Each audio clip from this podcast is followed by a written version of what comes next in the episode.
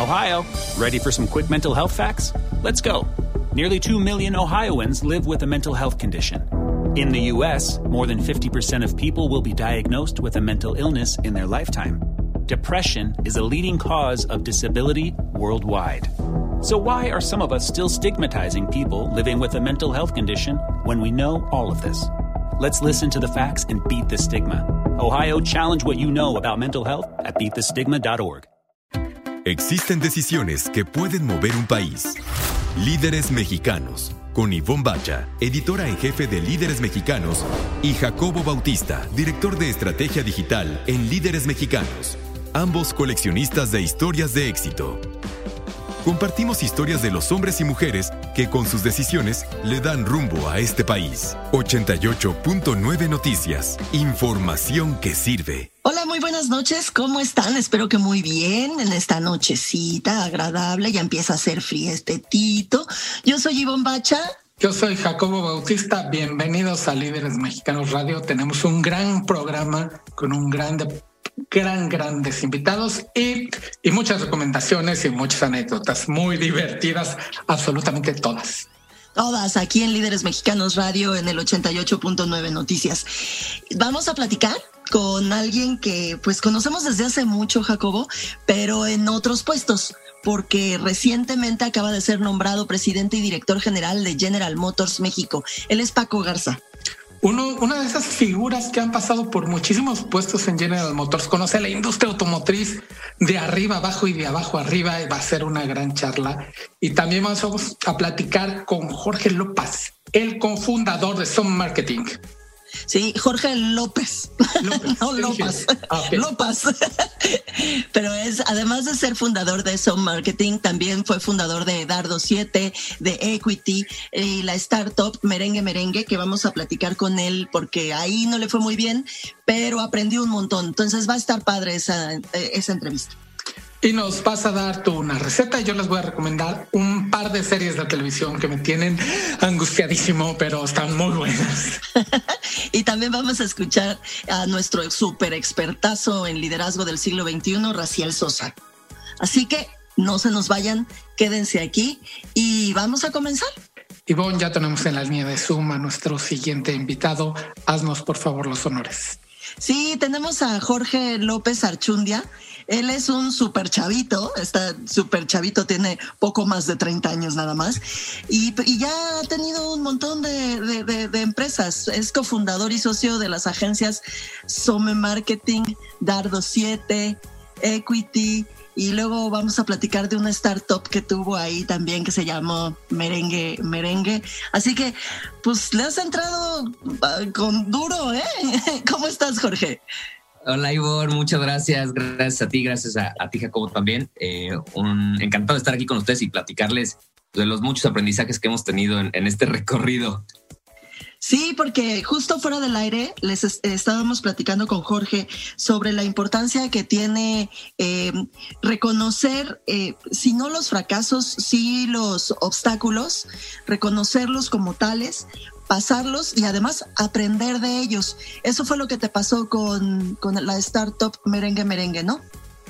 Sí, creo que ahora más que nunca, digo, en esta situación que nos ha tocado vivir los últimos meses, creo que la empresa tiene que tener otra visión y otra forma de enfrentarse hacia, hacia la innovación, hacia eh, la identificación de oportunidades, y lo cual lleva implícito por fuerza el posible fracaso. ¿no? Entonces, eh, nos ha tocado a lo largo de estos 10 años estar del lado, pues más de la consultoría, del lado de agencia en marketing, en desarrollo de producto, en innovación. Eh, pero no es lo mismo eh, hacerlo como consultor, donde prácticamente el resto de la empresa está más o menos resuelto y te dedicas y te enfocas a la parte de marketing, que el desarrollar una nueva idea, un nuevo producto, una, nueva solución desde la empresa para un mercado que además ya cambió. Entonces hay un montón de retos y creo que de entrada, eh, desde el mindset, desde este chip con el que llegamos a enfrentar un nuevo reto empresarial, pues tiene que cambiar porque el mundo ya cambió. Sin duda alguna. Y eh, Merengue Merengue, eh, primero platícanos a qué se dedicaba Merengue Merengue. Buenísimo. merengue Merengue empezó como una aplicación para comprar y vender postres caseros. hace casi cinco años que empezó esto, cuatro años más o menos, eh, nosotros identificábamos que había un montón de gente en México, principalmente mujeres, que se dedicaban a hacer postres para vender. ¿no? Y si ustedes lo piensan, estoy casi seguro que a la mente ya se les vino un par de amigas, amigos, que hacen brownies, eh, pasteles, pies, galletas, lo que sea. Y es una forma en la que en México y en muchos países, en, en economías emergentes sobre todo, la gente lo hace para ganarse un dinerito extra, ¿no? Y hay gran talento haciendo eso. Y esa fue como nuestra primera premisa, ¿no? Entonces vamos a llevarle al mercado, o bueno, más bien a estas personas, una forma de vender sus productos. Entonces empezó como una app y al poco tiempo, digo, eh, fuimos transformando muy rápido el producto como tienen que hacerse en estos casos. Y lo que mejor nos funcionó fue una plataforma web, una plataforma transaccional en donde era es un marketplace, ¿no? Donde ponemos eh, teníamos más de 200 opciones de postres listas para entregarse en 45 minutos o menos. No importa en qué punto de la Ciudad de México estuvieras o, Querétaro, que fueron las dos plazas donde estuvimos operando. Eh, el chiste era vender, ayudarles a vender sus productos de pastelería a través de Internet eh, y de plataformas digitales. Jorge, y estos aprendizajes que se tienen cuando un negocio no lo puedes, no puedes darle continuidad, llamémosle así, o como decías en la pre-entrevista, poner en pausa. este, todo esto te lo llevas, te enriquece como profesional, sin duda como ser humano, y los que terminan ganando, además tuyo, es, son tus clientes corporativos y los diferentes, incluso tus alumnos en el TEC de Monterrey, en la Universidad de Anáhuac. Mira, mucho, eh, Jacobo, de lo que vemos ahorita en qué está sucediendo en México en términos de emprendimiento, en términos de, empresas tecnológicas y startups, son cosas que se han visto ya desde hace algunos años en, Silicon Valley y en otros eh, epicentros de tecnología en el mundo. Creo que si algo hemos hecho bien en México es aprovechar las buenas prácticas que funcionan en otros lados y las estamos replicando en México el ecosistema de emprendimiento ha cambiado brutalmente en los últimos cinco años. Nosotros cuando empezamos a levantar capital hace cuatro o cinco años, pues no había, no había tantos fondos de venture capital, no había tantas aceleradoras, tantas, tantas incubadoras. Y, la verdad es que o sea, es, es, grande el crecimiento que se ha tenido en los últimos años. Lo que logra hacer este, este ecosistema es facilitar un poco todo el entorno, desde el entorno de financiamiento, la conexión con, grandes corporativos y potenciales compradores de estas empresas, con universidades y, esta, y estos semilleros de talento. Entonces, todo, todo esto que se está juntando, creo que ahora mismo pone un mejor escenario para tanto emprendedores como empresas que quieren desarrollar una nueva idea de producto digital, un, nuevo emprendimiento dentro o fuera de la empresa. Creo que hay, hay o sea, la, la respuesta rápida sería hay que ver qué está funcionando en otros lados que podemos implementar aquí con las condiciones del mercado mexicano. En ese sentido, Jorge, estamos platicando con Jorge López Archundia. En ese sentido, Jorge, ¿cómo ha venido a modificar todos estos procesos y todas estas formas de comunicarnos la, la pandemia, el confinamiento? Porque hemos estado platicando mucho sobre esto y, y un común denominador con todos nuestros entrevistados ha sido eh, lo rápido que se ha modificado en estos últimos seis meses, ¿no? Lo, lo rápido que hemos avanzado. En ese sentido, eh, ¿tú, ¿tú cómo lo ves? Claro. Yo creo que tienen, son muchos factores. De entrada, la, digitalización, sobre todo de, no solo a nivel de comunicación, sino a nivel de transacciones ustedes eh, mucho han hablado del crecimiento del e-commerce, de, gente que nunca había comprado en su vida en línea o que lo había hecho una vez como un, último recurso y ahora está, están tomando decisiones todos los días desde su teléfono. Entonces yo diría un, cambio importante en el mercado en, cuanto a la forma de transaccionar. Otro elemento importante es la disponibilidad de pequeñas y medianas y grandes empresas en cuanto al trabajo remoto hablar del futuro de cómo trabajamos tiene que ver más, o sea, eh, el presente y el futuro de cómo trabajamos está cambiando los balances del mercado laboral que hay en el mundo. Hoy muchas, muchas empresas en Ciudad de México tienen la posibilidad de contratar talento en cualquiera de los estados de la República y entender que, que este mercado laboral, esta competencia laboral, ya no solamente es a nivel de, de, los estados de la República, sino incluso fuera de México. Entonces, ese, ese es otro, otro factor que ha cambiado. Y, y, en general, este, esta urgencia que tienen las empresas de innovar y de lanzar nuevos productos porque quien no, quien no entendió que esto ya cambió, pues tiene menores probabilidades de, de superar esta ola que estamos pasando. Estamos en Líderes Mexicanos Radio en el 88.9 Noticias, información que sirve, platicando con Jorge López Archundia, cofundador de Some Content Marketing, de Dardo 7 y Equity, empresas todas dedicadas a la estrategia digital que ha visto una aceleración impresionante de marzo para acá. Jorge, ¿qué podemos aprender de esta aceleración? Y cuéntanos cómo aprovecharla, cómo, quedarnos en esta ola para que todo lo que nos ha sucedido en esta etapa se quede y seamos más ágiles en todos nuestros procesos. Sí, yo lo resumiría en, en cinco puntos, ¿no? Cinco ideas. Número uno, la identificación de oportunidades. La empresa hoy tiene que aprender a olfatear oportunidades desde diferentes puntos de vista, desde tu fuerza de ventas, tus clientes o los que ya dejaron de ser clientes, de anomalías en, el mercado, de repente entender qué hay detrás de, una, de un pico de ventas inusual, puede ser la oportunidad de un nuevo negocio, de una nueva unidad de negocio o de un nuevo producto para lanzar al mercado. ¿no? Entonces yo diría, uno, identificación de oportunidades.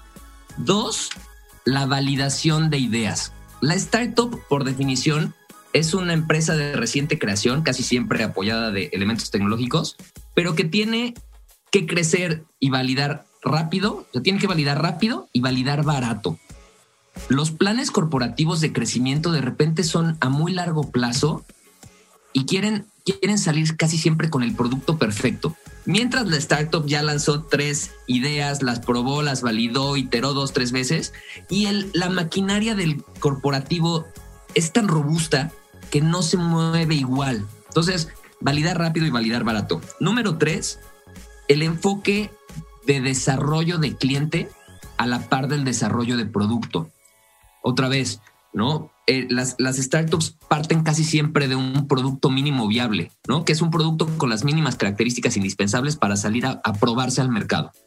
Y el desarrollo del cliente va de la mano, ¿no? A veces, a veces van, eh, generalmente el desarrollo del producto va de menos a más y el desarrollo del cliente va de más a menos. Entonces, entender esta, estas, esta, este balance entre el desarrollo del producto y desarrollo del cliente creo que es algo que que el corporativo tiene que pensar en términos de nuevos productos o nuevos, nuevos lanzamientos al mercado. El número cuatro sería la atracción de nuevos clientes, el enfoque de atracción de nuevos clientes. Y esto es un enfoque que a veces se sale de las formas tradicionales que la empresa ha utilizado para captar nuevos clientes, ¿no? Cada industria lo hace de manera distinta, pero si hay un común denominador en el cómo las startups lo están haciendo, es que están absolutamente basadas en data, en datos, ¿no? Entender ¿Cuánto me cuesta traer un cliente por, por, medios, eh, medios tradicionales, por, el, por, por medios digitales? Dentro de los medios digitales, y Google, Facebook, Instagram, YouTube, ¿cuál es, cuál, ¿cuál es el costo de atracción de cada cliente y cuáles son los números a nivel de unit economics, a nivel de cada nuevo cliente con los ingresos que me genera cada ese cliente en particular, ¿no? Ese y por último, que un poco resume todo lo anterior, tiene que ver con la agilidad y el margen de maniobra. Otra vez, platicábamos de lo robusto de las organizaciones y de cómo hay muchas buenas intenciones a veces en el corporativo, en donde la implementación o la ejecución es lo que complica todo. A veces nuestra recomendación nos toca asesorar a, muchas empresas en, eh, en, este, en esta innovación y lo primero que decimos es que tenemos que ver como un startup dentro del corporativo, donde a veces ni siquiera conviene que compartan oficinas. Digo, ahorita muchas empresas están siendo home office, pero que a veces eh, eh, utilizar espacios de coworking, utilizar espacios que promuevan la creatividad, la innovación, que se, estén muy alineados a nivel de objetivos corporativos, de objetivos estratégicos, pero que en el día a día se desintegre de la, de la operación porque si no se pierde agilidad.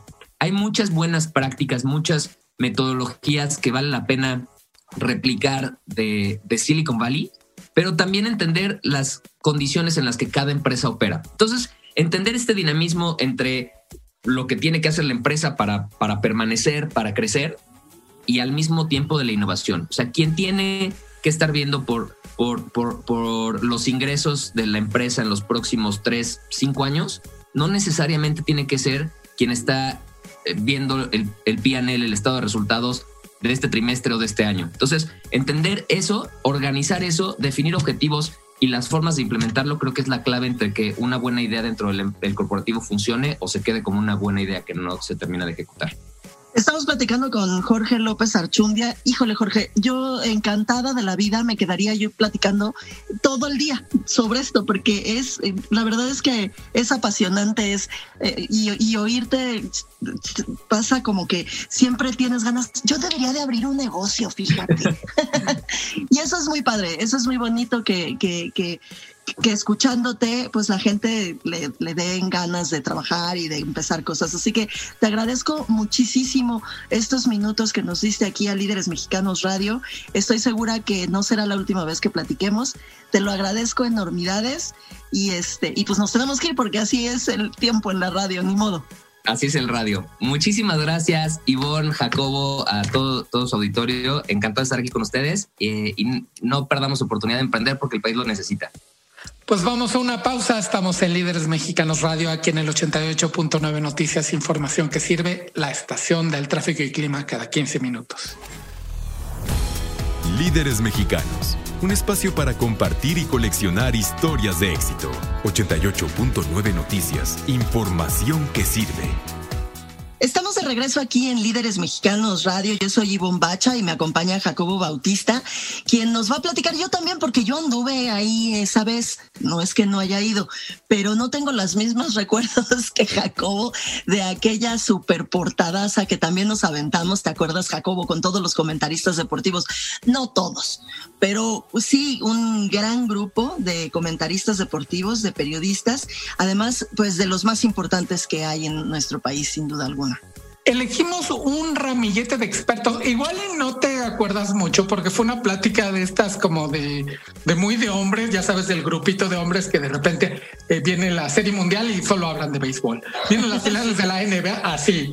Entonces se nos ocurrió juntar a los grandes expertos en deportes, un, grupo bueno, un ramillete de expertos deportivos que fueron Toño Valdés, André Marín, Raúl Orbañanos, Heriberto Murrieta, Pepe Segarra, Javier Alarcón, Pablo Carrillo y Francisco Javier González. Todos los juntamos nuevamente en el estudio de David Eisenberg para hacerle unas fotos y fue muy divertido tenerlos a todos juntos porque pues uno cree, uno los ve en diferentes pantallas ellos se conocen mucho porque van a todos los eventos juntos. Entonces, aunque cada quien anda con su bolita, terminan enterándose qué es lo que le pasa a la otra bolita y demás. Y nos dimos cuenta que podrían ser rivales en, en ratings y demás, pero se llevan ellos muy bien. Se llevan súper bien, sí, yo me acuerdo mucho. ¿Sabes de qué me acuerdo mucho? Me acuerdo que me acerqué a Toño de Valdés para decirle, porque mi hermana es súper fan, súper, súper fan del béisbol. Entonces me acerqué para decirle que ella se quedaba dormida escuchándolo y que entonces soñaba con él. A lo que Toño de Valdés respondió, soy casado, soy casado. Oye, nada más te estaba contando una historia, ¿no? Y este fue muy divertido escucharlos a todos ellos interactuar y bueno, platicar con cada uno de ellos de su historia, porque realmente es como un sueño. O sea, a estos cuates les pagan por hablar de deportes, les pagan por ver el partido, por hablar de él, por comentar toda la semana del partido que vieron el fin de semana y del que viene la próxima semana. un, una gran charla entre todos, que por cierto, en algún u otro momento entre todos estuvieron juntos. Pero lo más divertido, y ya que estamos en casa, en Asir, voy a contar que lo más divertido, bueno, es que teníamos a Toño de Valdés y a, este, y a Pepe Segarra de, Espacio Deportivo aquí en, en Asir. Y el asunto es cuando salió la portada con todos estos personajes, el Rudo Rivera en Espacio Deportivo de la Tarde nos dedicó todo el programa porque en tono de broma y como que de reclamo, porque les hablaban mucho, además el, público de Asir, que participa muchísimo, les hablaban para felicitarlos porque estaban en la portada de líderes mexicanos y el Rudo Rivera hacía este, comentarios como, pues sí, yo un día me peleé en una cantina y entonces me sacaron a golpes y salí en el alarma y estoy más orgulloso de eso que de haber salido en líderes mexicanos. Entonces Pepe ya no sabía ni cómo arreglar porque el Rudo Rivera, micrófono abierto, híjole, es, es, un deporte de alto riesgo. Sí, sin duda alguna. Se ponía nervioso, trató de agradecernos otra vez y demás. Y regresaban del corte y otra vez este, Pepe Segarra diciendo que él prefería leer el Memín Pinguín a leer líderes mexicanos y así una hora que afortunadamente nos dedicaron en uno de los programas con mayor rating en México, que es Espacio Deportivo de la Tarde. Y bueno, Toño de Barles también en su espacio nos agradeció, pero él no tiene el juego y no tiene la... No sé si es bendición o maldición tener al Rodo Rivera, Arturo Rivera, ahí criticándole que había salido con nosotros en esta gran portada de las cosas que hacemos este, juntos. Yo estaba un poco nervioso. Siempre cuando recibimos tanta gente, como que da el nervio a ver si están todos juntos, a ver si llegan. Y luego cada no están peleados, ¿no? O sea, además, además en ese caso, este, el, el, pues que estén de rivales ESPN, Fox, Televisa, este, no había nadie de, de Azteca en, en, esa ocasión, pero este, y todos en algún momento, como les decía, estuvieron juntos, ya sea en Televisa, otros dos en imagen. Javier Alarcón, que iba saliendo este, de Televisa, salió creo que al año o a los meses, y fue con Pablo Carrillo. Pablo Carrillo, que había estado con los de Imevisión, cuando TV Azteca se llamaba Imevisión. Y bueno, otros que de toda su vida como Toño de Valdés en, Televisa, ¿no? Oye, y, Heriberto Murrieta, que, que, de personalidad es totalmente distinto al resto, ¿no? Porque es todo un caballero, es súper serio, quiero decirles, de verdad que así como lo ven en la tele, así es en realidad, súper serio, súper caballeroso, eh, habla perfecto, este, se expresa delicioso, o sea, así es, ese me impresionó mucho, yo no lo conocía y me impresionó mucho conocer conocerlo aquella vez. Sí, y en esa ocasión, por cierto, este que estaba, sigue en, en ESPN, era el único que tenía contacto con José Ramón y le preguntaron en un par de ocasiones cómo estaba José Ramón, como con un interés genuino, además, y cuando él empezó a explicar, todo el mundo se cayó y volteó a verlo. Y él, este, como dices, todo un caballero, pues reportó que estaba bien, que lo veía contento, muy calmado, ya sin ser el jefe absoluto de dónde está y que eso lo, había relajado mucho. Pero sí, grandes personajes y tienes razón, un caballero del, de P a Pa, Heriberto Murrieta. Bueno, los demás también, grandes personajes. Sí, también grandísimos personajes. Francisco Javier González, además, súper cuate, ¿no? Súper amigo, súper cercano. Entonces, sí, una súper portada, una gran portada que hicimos y que pues seguramente estarás subiendo a Instagram en estos momentos, ¿no? Eh, pueden meterse a Líderes Mexicanos en Instagram y ahí van a ver la gran foto que tomamos para nuestra portada deportiva. Y pues vamos con Raciel Sosa. Vamos a escucharlo. Líderes Mexicanos. ¿Qué tal, queridos amigos? Hoy vamos a hablar del cambio. No cabe la menor duda que las generaciones que estamos viviendo en la actualidad son precisamente las generaciones que estamos viendo una gran transformación. Y no estoy hablando solamente del COVID, que es probablemente lo primero que nos viene a la cabeza. En realidad el cambio está definido porque estamos entrando a una nueva era de producción, la era digital. Claro, el COVID vino a, de alguna manera, impulsar y acelerar este cambio. Pero entonces la primera pregunta que nos tenemos que hacer es, ¿por qué tenemos tanta resistencia al cambio? Y la respuesta en realidad es sencilla. Miren, la mente de los seres humanos está hecha para cuidarnos y para lograr nuestra supervivencia.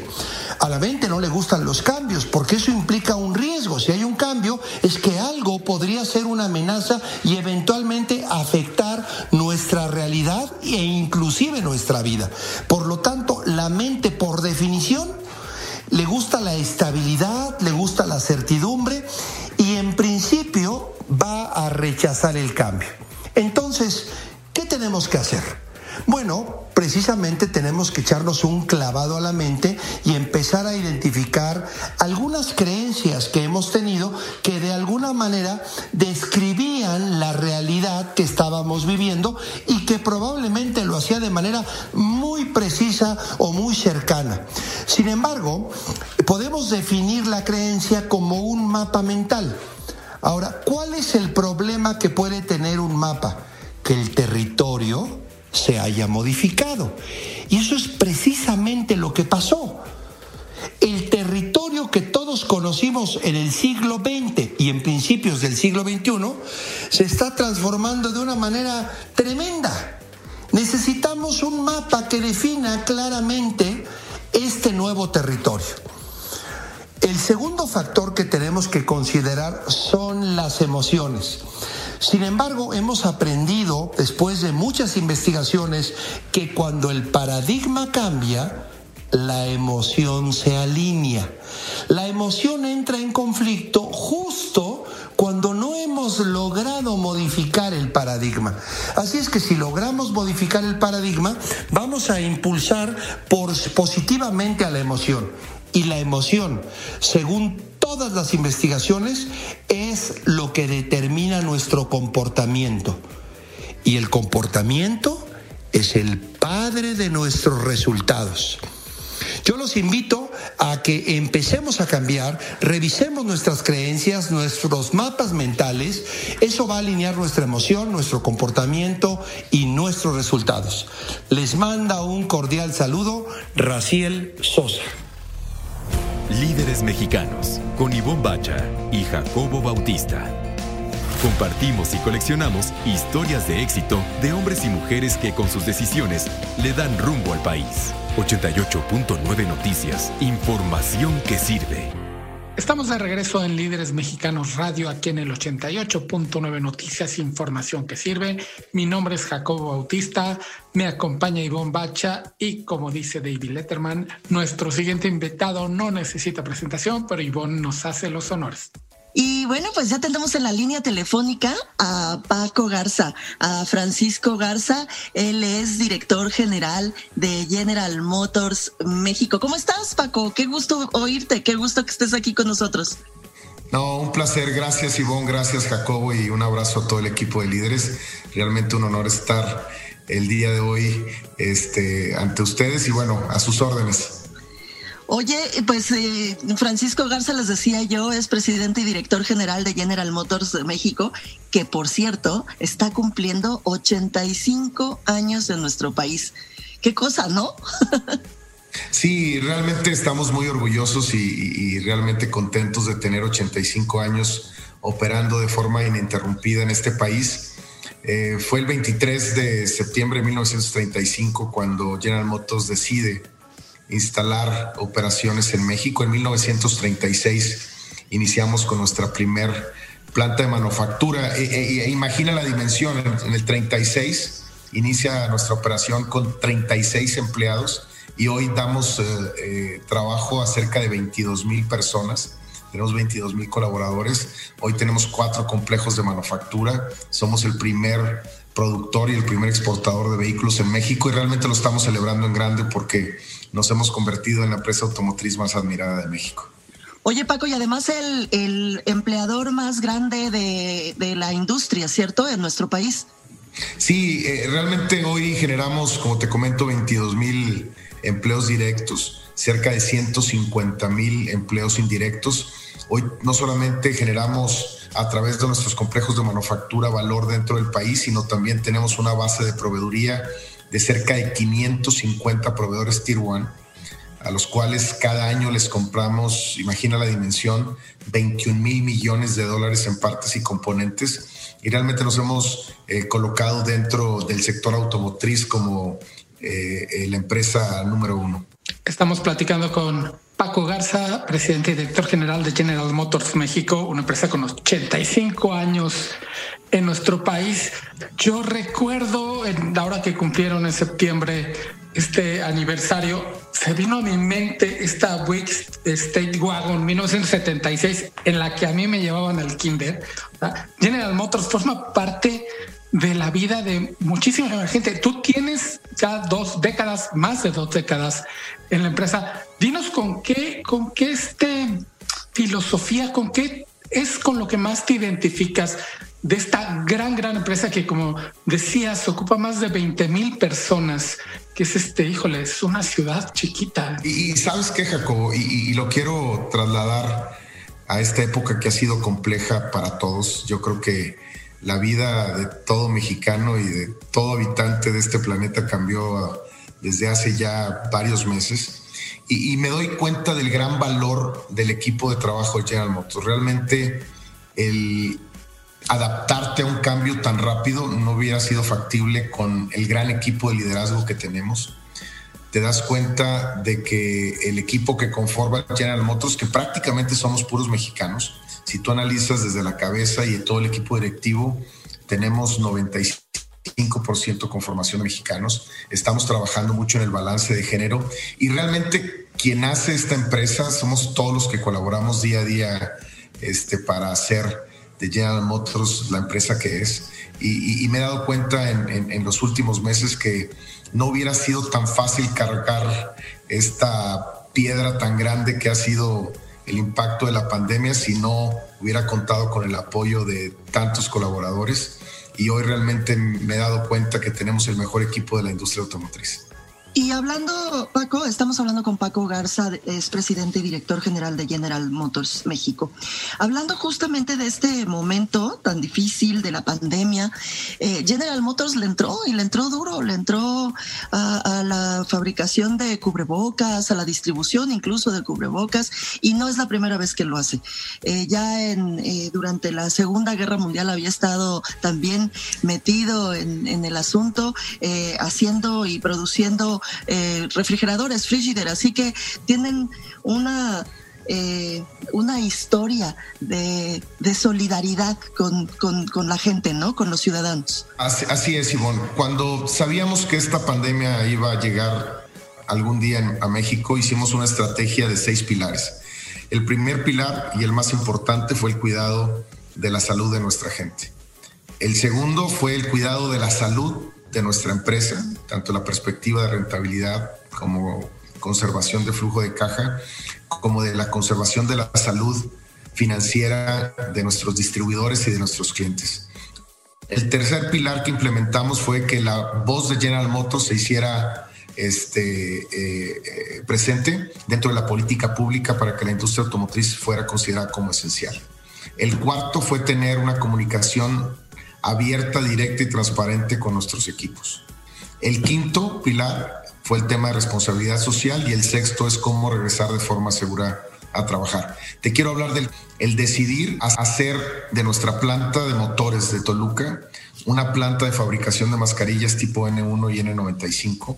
Hoy vamos a cumplir el reto de llegar a 15 millones de mascarillas N1 y 2 millones N95. Estas mascarillas están entregándose a nuestro equipo de trabajo, a nuestra red de distribuidores de México, Centroamérica y Caribe y principalmente a hospitales públicos en donde tenemos eh, operaciones para apoyar a la gente que está en la primera línea de batalla, que son los héroes, que son los médicos y las enfermeras. Y realmente esto se hizo en 20 días desde la idea hasta la fabricación de la primer mascarilla, comprar material, importar maquinaria, eh, capacitar a nuestra gente. Y te comento, Ivonne y Jacobo, que todos los que empezaron a fabricar mascarillas fueron voluntarios. Y eso habla de la calidad humana de la gente de GM tienen un gran historial con esto del voluntariado, General Motors. No hemos hablado de coches porque hacen muchas más cosas y sobre todo esta, esta identidad que tienen ya muy acendrada, muy, muy fija en México desde, desde hace más de ocho décadas. Este voluntariado, este, este querer ser parte del que son parte, identifica también mucho a General Motors, ¿no? Sí, de, de hecho, eh, el tema de la fabricación de mascarillas, Jacobo, no fue el iniciar una estrategia de responsabilidad social. Tenemos décadas implementando diferentes acciones. Eh, tenemos tres pilares eh, principales, cuidado medio ambiente, el tema de educación y el tema de apoyo a nuestras comunidades. Y realmente tenemos muchas eh, iniciativas durante el año. Te pongo un ejemplo, hemos ayudado por 10 años a un grupo que se llama CIMA, que es eh, para prevención de cáncer de mama. Hemos ayudado a que a través de ciertas donaciones, tanto en especie como en producto, puedan seguir impulsando esta iniciativa y realmente la relación que tenemos con ellas es impresionante.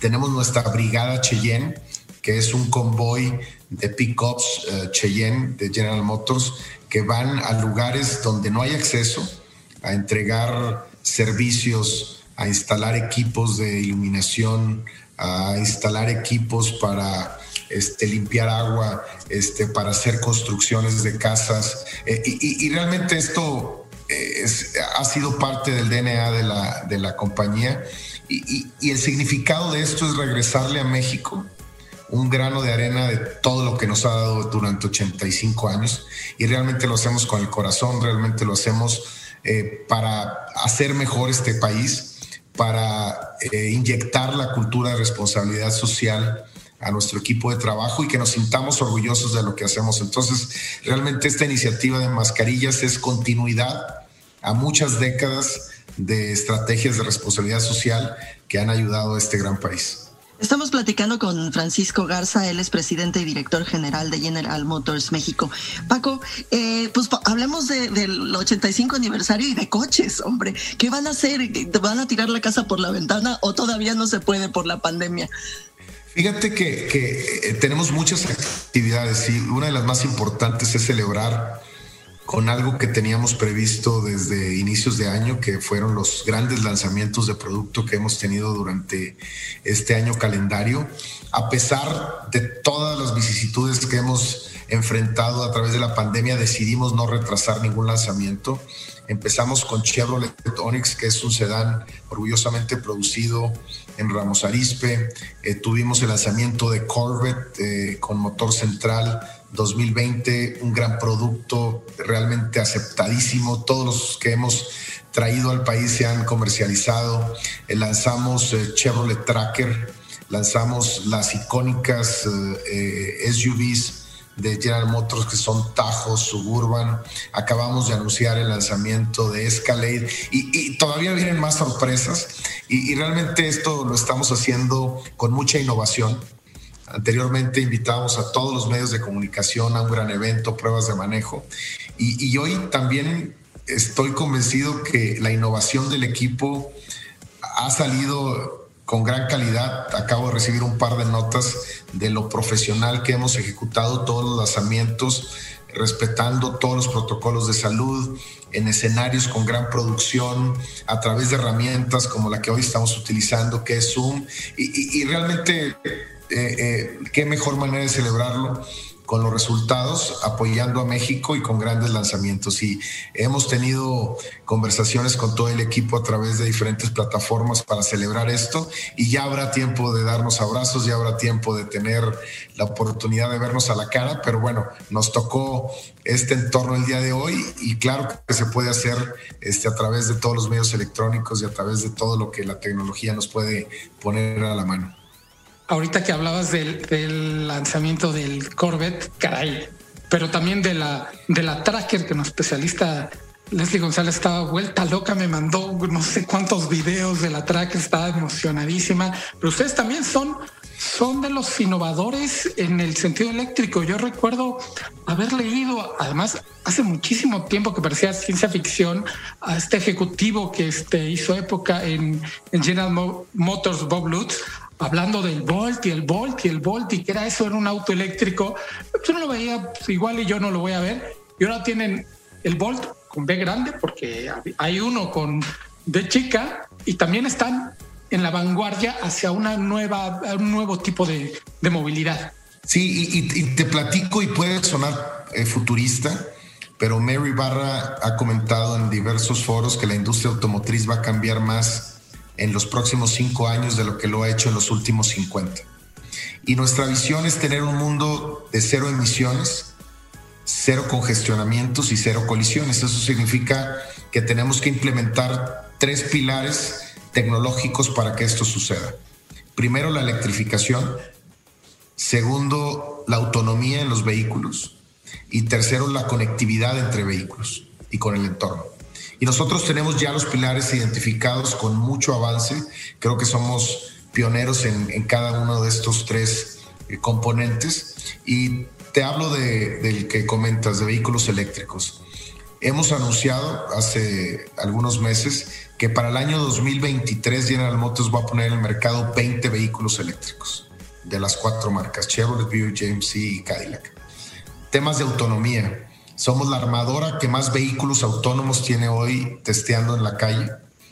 Tenemos una flota grandísima en San Francisco, tenemos eh, algunos eh, eh, flotas en, el estado de Michigan y creo que hoy en día la autonomía ya es una realidad y estamos avanzando a que en el futuro cercano, si las circunstancias se dan, gran parte de la flota sea autónoma. Y tercero, conectividad, y lo tenemos en nuestro producto OnStar, que es tener tecnología dentro de nuestros vehículos para que exista conectividad y tengas un hotspot con tecnología 4G LTE, próximamente va a ser 5G, y ya los componentes están ahí y hoy estamos trabajando para unirlos y llegar a cero emisiones, cero colisiones y cero congestionamientos en el eh, futuro próximo. Es eh, Paco Garza, Francisco Garza, él es presidente y director general de General Motors México. Paco, ya casi nos vamos, pero quería yo eh, que me aclararas algo que me dejó ahí la duda. Esto que dice Mary Barra, que eh, hemos avanzado tantísimo, esta rapidez con la que hemos avanzado, ¿fue provocado por la pandemia? yo creo que se aceleraron ciertos factores. Yo creo que el darle herramientas a nuestros clientes, a través de medios digitales con el fin de que ya los procesos transaccionales de compra y venta de vehículos se pueda hacer a través de un dispositivo móvil. Creo que eso nos llevó a acelerar el proceso muy rápido. Creo que también eh, eh, el factor de entorno de distribuidor y armadora cambió también radicalmente en, este, proceso.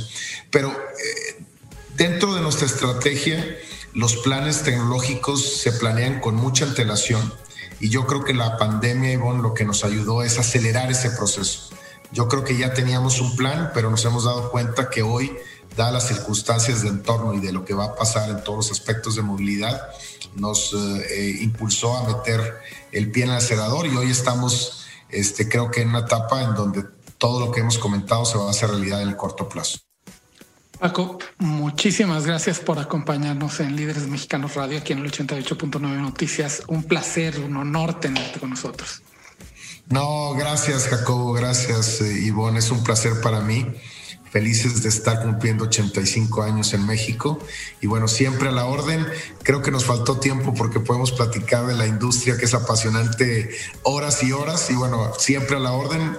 En cualquier momento estamos a una llamada a distancia. Muchísimas gracias, Francisco Garza, presidente y director general de General Motors México. Y nosotros nos vamos a una pausa aquí en el 88.9 Noticias, información que sirve, la estación del tráfico y clima cada 15 minutos. Líderes mexicanos, con Ivonne Bacha y Jacobo Bautista. Compartimos y coleccionamos historias de éxito de hombres y mujeres que con sus decisiones le dan rumbo al país. 88.9 Noticias. Información que sirve. Estamos de regreso aquí en Líderes Mexicanos Radio en el 88.9 Noticias, información que sirve, la estación del tráfico y clima cada 15 minutos. Yo soy Ivonne Bacha. Yo soy Jacobo Bautista y llegamos al último bloque, el favorito de mi señor padre, es el de las recomendaciones de estilo de vida. Y ahora traigo un par de series. Tú estar de acuerdo, Ivonne. Yo sé que estás de acuerdo que algunos de los mejores trabajos audiovisuales que estamos viendo está ya ni siquiera en cable, está en, en, las plataformas de streaming. Hemos visto unas grandes series que nos han ayudado a sobrevivir la pandemia. La verdad que sí, por cierto, antes de que empieces tú a, dar las recomendaciones, nada más un aviso. Ya pueden ir viendo The Mandalorian. para todos aquellos que eh, son fans de Star Wars, el universo Star Wars, pues ya saben de qué les estoy hablando, de Baby Yoda y de demás. Así que ya los pueden ir viendo. Yo ya. si quieres, la recomendamos la siguiente semana porque este es, es una gran gran, gran serie, un spin-off de Star Wars. Pero yo les venía a recomendar. Me sorprendió mucho que Nicole Kidman y Hugh Grant se hayan aventado una miniserie para HBO que se llama The Ongoing, que es como el deshacer, que está basado en una novela de Jan Hans Corelita que se titula, y el título lo dice todo, Debiste haber sabido. Así se llama la novela. Y es una historia de una pareja muy exitosa, no nada más que cada uno de los dos es este, son exitosos en lo, en lo que hacen. Una es una gran psicóloga, Hugh Grant es un ginecólogo también que tiene mucho éxito, que viven en Nueva York. Y de repente ella se empieza a dar cuenta de lo que debió haber sabido de él. Son solo seis episodios, está pasando en HBO. Está Nicole Kidman, Hugh Grant. Y como cereza del pastel, que no participa mucho como papá de Nicole Kidman, está Donald Sutherland. ¡Órale! Actorazo. Sí, la está impresionante. Esta está muy buena. Este, apenas el domingo pasado fue el tercer episodio. Vamos exactamente a la mitad, pero va muy, muy bien. Ah, pues yo la voy a ver. Yo no sabía que existía. Muchas gracias. Me, me cae muy bien la recomendación. Está muy bonita. Y otra de las recomendaciones que está en Amazon Prime se llama This Is Us, que inició This Is Us en 2016 es este, me parece que de NBC, la, la, serie es una serie de televisión, pero que la agarró aquí Fox, también la pueden ver en Fox Prime, pero está en Amazon Prime, va por la quinta temporada que está empezando. También solo van, hoy se estrena el tercer capítulo de la quinta temporada, entonces en Amazon se pueden poner, porque a mí además, con la de, de Undoing, esto de verla cada semana, yo ya estaba totalmente desencantada. O sea, ya estábamos acostumbrados, no y yo, a verlas de corrido, de jalón, todo. Y ahora el de, pues ponle la otra, es que ya no hay otra, sino el domingo siguiente. Es así como que te saca de onda. Y esta es la historia de la familia Pearson, una familia de clase media que vive en Pittsburgh, que tuvo unos triates. Empieza la historia en 1970 y algo, y este tuvieron 1970 debe ser, porque a, la quinta temporada están cumpliendo 40 años todos los, los, personajes porque se trata de la vida de unos triates.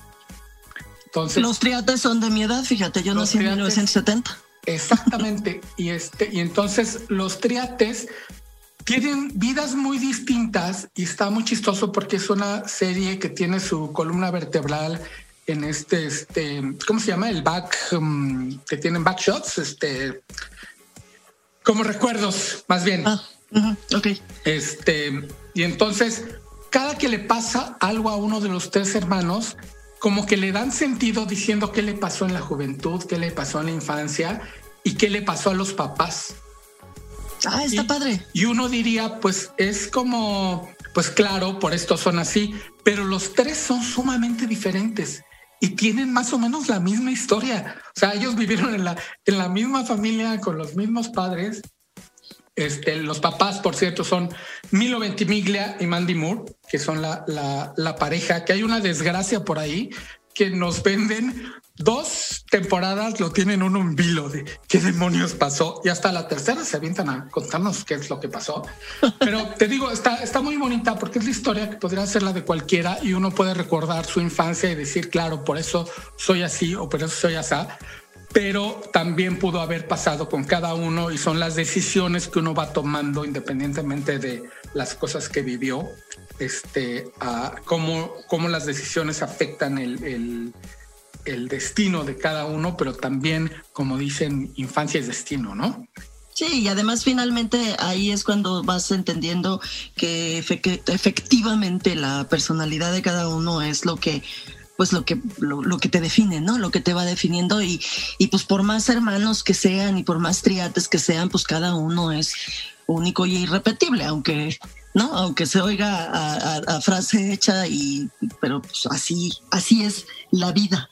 La Oye, está muy bonita y antes te, interrumpo porque la de de Ondoins es los domingos y yo sé que tú tienes un algo que has no sé si descubierto para los domingos, pero es una receta que te sacaste de un par de lados y cuéntanos. Es que saben que, que, pues es que una de las cosas que más se disfruta aquí en la casa, pues es comer, ¿no? Y para comer hay que cocinar y, resulta que además a mí me gusta, entonces pues doblemente. Y tenía yo muchas ganas, fíjate que yo nunca había cocinado plátano macho, entonces tenía yo muchas ganas de, de conocer qué se podía hacer, de conocer el, eh, pues el material, digamos, ¿no? O sea, no lo he hecho en la... y me lo como nada más. Exacto, pero hay que conocer la textura, ¿no? Entonces, bueno, pues me aventé a hacer eh, unos tostones, porque eso sí los había yo probado en la bodeguita de medio, por, por ejemplo, ¿no? Unos tostones de plátano macho. Entonces, hice los tostones, que ahí les va, porque tienen su, su chistecito. Hay que partirlos no muy delgados, ¿eh? hay que partirlos así gorditos, como de unos dos centímetros cada una de las rebanadas, sin la cáscara y lo van a freír en aceite de coco, porque además queda muy bueno en aceite de coco. Entonces los fríes, pero no los fríes totalmente. Ya que empiezan a tomar un colorcito así doradito, los sacas todos y los apachurras. Yo los apachurro con una cosa que ha estado en mi familia durante cientos y cientos de años, que es una cosa que sirve para hacer los frijoles refritos. Eso te iba a decir, esos son súper útiles para... Esos son... Entonces con ese la apachurras, no mucho, por favor, porque, pero ustedes van a sentir así, y lo apachurran y se hace así grandecito. Una vez que ya lo tienes así apachurrado, los vuelves a meter al aceite de coco. Y ahí sí los dejas ya que se pongan totalmente dorados, completitos así, y los vas volteando y demás. Ahora viene el secreto.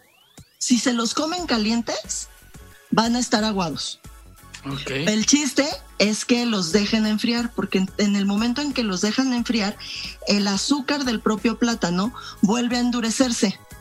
Entonces hace pues las veces de caramelo, por eso se dice caramelizar. Entonces truenan por fuera y quedan aguaditos por dentro, buenísimos. Y no solamente eso, sino que ya que los tienes ahí, échenle queso cotija. Que el queso cotija es el parmesano mexicano.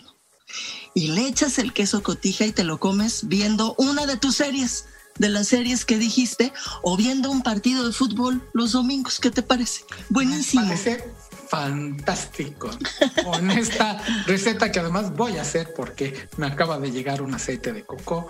Pues cerramos con broche de oro esta emisión de Líderes Mexicanos Radio. Pues que coman muy rico, que la pasen muy bien. Por lo pronto, duerman tranquilos, duerman rico, calentitos. Y muchísimas gracias por acompañarnos aquí en Líderes Mexicanos Radio. Soy Ivonne Bacha. Yo soy Jacobo Bautista. Buenas noches. Esto fue Líderes Mexicanos. Con Ivonne Bacha, editora en jefe de Líderes Mexicanos, y Jacobo Bautista, director de estrategia digital en Líderes Mexicanos. Compartimos historias de los hombres y mujeres que con sus decisiones le dan rumbo a este país. 88.9 Noticias, información que sirve.